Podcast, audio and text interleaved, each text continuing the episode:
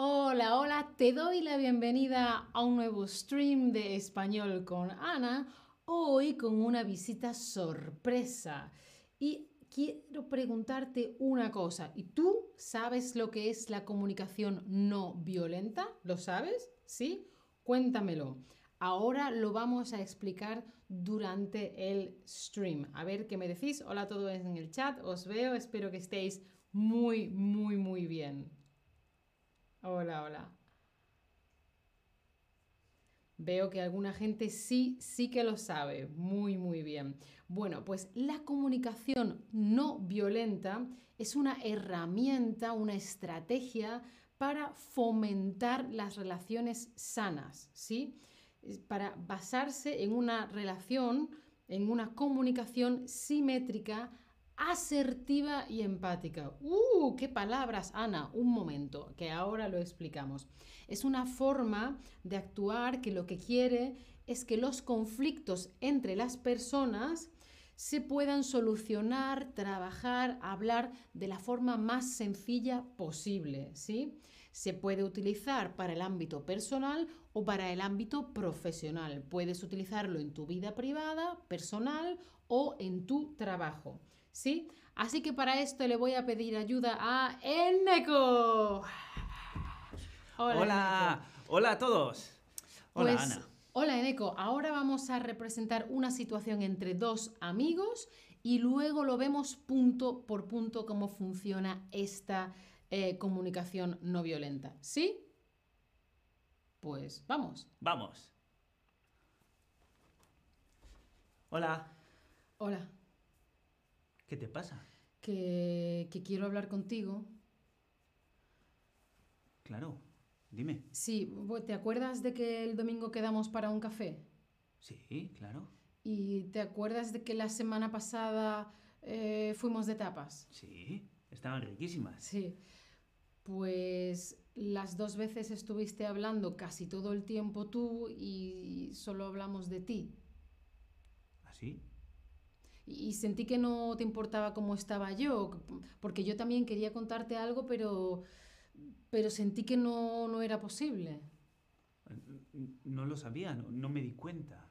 Que yo entiendo que tienes problemas y yo me alegro de que me los cuentes, ¿eh? pero necesito también poder contarte mis cosas y que haya espacio y tiempo para expresarme yo también. Por supuesto, claro. Y bueno, también me gustaría que, me preguntaras cómo estoy, cómo me van las cosas, si tengo algo que contar. Claro, claro. Eh, disculpa, disculpa Ana. Lo, tendré en cuenta.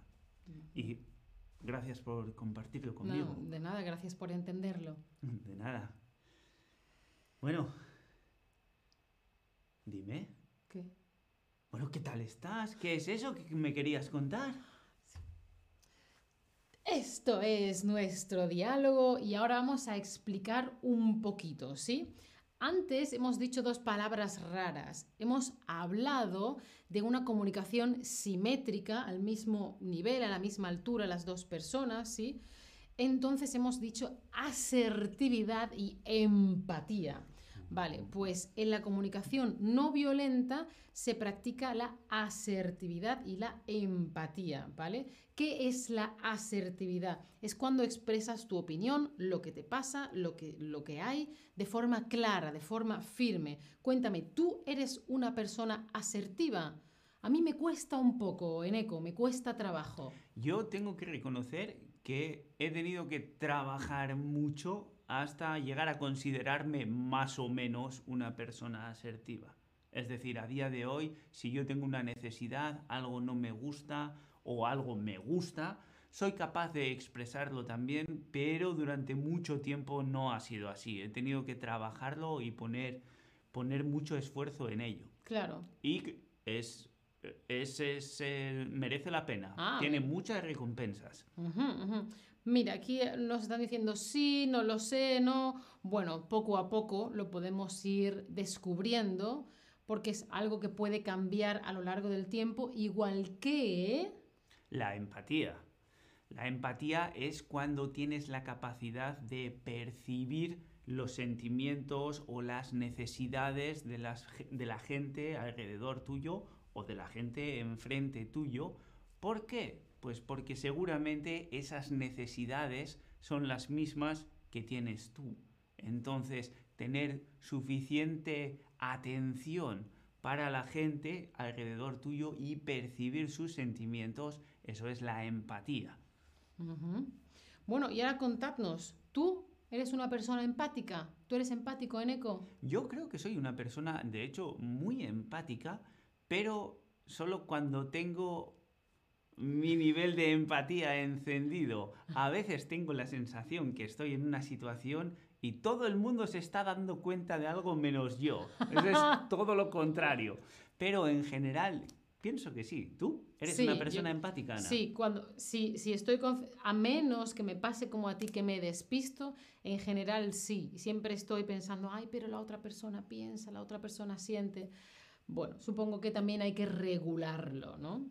Mira, aquí nos están diciendo que sí, que son todos muy empáticos. Perdona, ibas a decir algo. No. ¿No? Bueno, pues vamos. Sí, iba a decir. A veces parece que la asertividad y la empatía se contradicen, ah. pero no es el caso. Son compatibles. Tú puedes ser una persona que es capaz de expresar sus sentimientos y sus opiniones de forma directa y clara y aún así ser empático con la gente alrededor, es decir, percibir la situación y las emociones y los sentimientos de los otros. Ya, sí, bueno, pues vamos a ver los cuatro pasos para la comunicación no violenta. Empezamos por el paso número uno, que es la observación de los hechos. Describimos objetivamente, lo más neutralmente posible, lo que ha sucedido. Una persona expone su realidad para que la otra persona pueda entender de dónde viene nuestra reacción. En el diálogo yo le he dicho a Eneco, las dos veces, cuando fuimos a tomar café y cuando tomamos tapas, las dos veces estuviste hablando casi todo el tiempo tú y solo hablamos de ti. Entonces es algo que, bueno, esperamos que como mínimo sea medianamente objetivo, ¿no? Que efectivamente fue así en esta situación. El segundo paso sería expresar los sentimientos, es decir, esa situación, cómo me ha influido a mí. En este caso, Ana me comenta que sintió que, no le importaba, como, yo no le importaba a ella y también al, el... Al revés. ella no le importaba.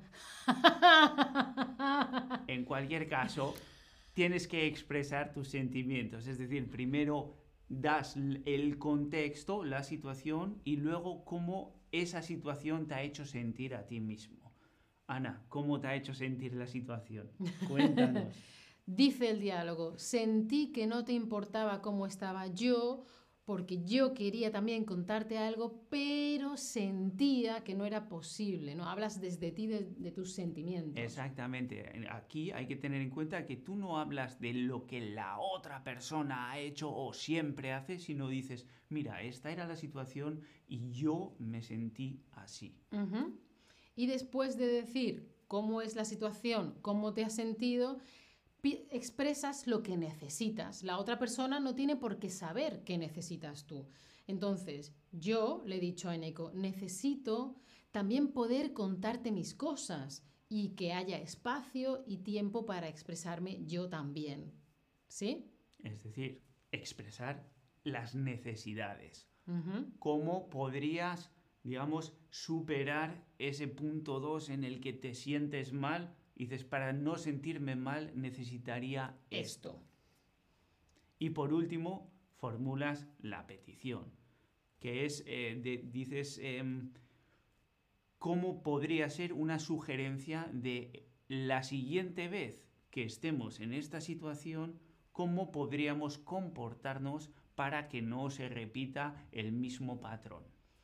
Claro, o sea, primero dices, esta es la situación, así me he sentido, yo necesito esto, te pido esto. Y así la persona sabe mejor, ah, esto es lo que esta persona necesita.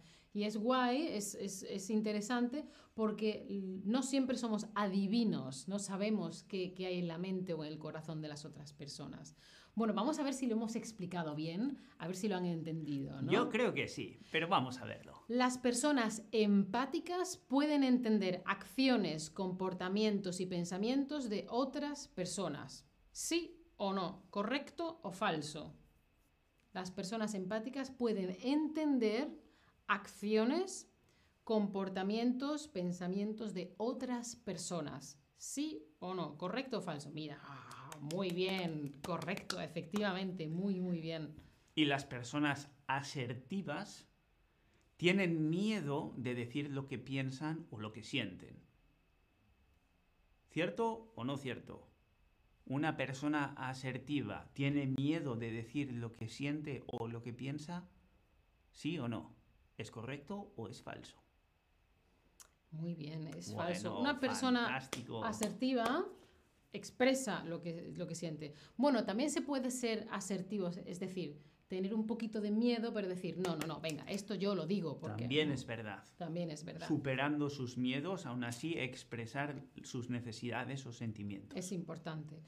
Y la comunicación no violenta se basa en cuántos pasos. Uno, dos, tres, cuatro, cinco, diez, ¿cuántos? ¿Tres, cuatro o cinco? ¿Tú te lo sabes, Eneco? ¿Sabes Yo cuántos me lo son? sé. Yo me lo sé. Porque la comunicación violenta, como muchos de los buenos bailes, tiene cuatro pasos. Vamos a hacer un stream de baile próximamente. Vamos a hacer. No os decimos aún cuándo para que estéis atentos. Vale. Bueno, y por último, después de haber aprendido todo esto sobre la comunicación no verbal, ¿vas a usar en el futuro la comunicación, perdón, no violenta, no no verbal, la comunicación no violenta? ¿Ya la uso desde hace tiempo? Puede ser. Sí, lo voy a intentar. Ese es el primer paso, obviamente, ser conscientes de cómo comunicamos y cómo podemos comunicar. O, mira, no lo sé. Yo voy a utilizarla más. Porque había oído hablar de la comunicación no violenta, pero no sabía exactamente.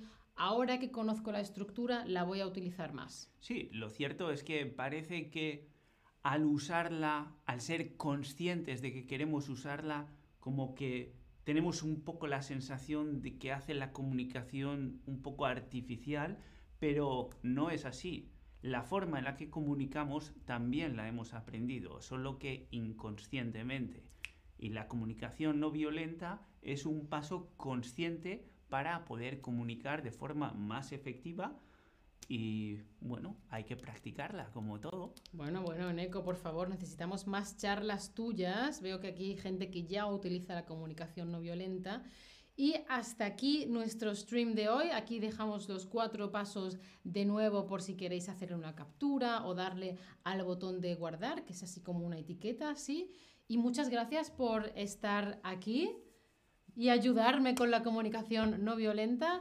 Nos vemos en el próximo stream. Chao familia, hasta la próxima. Adiós.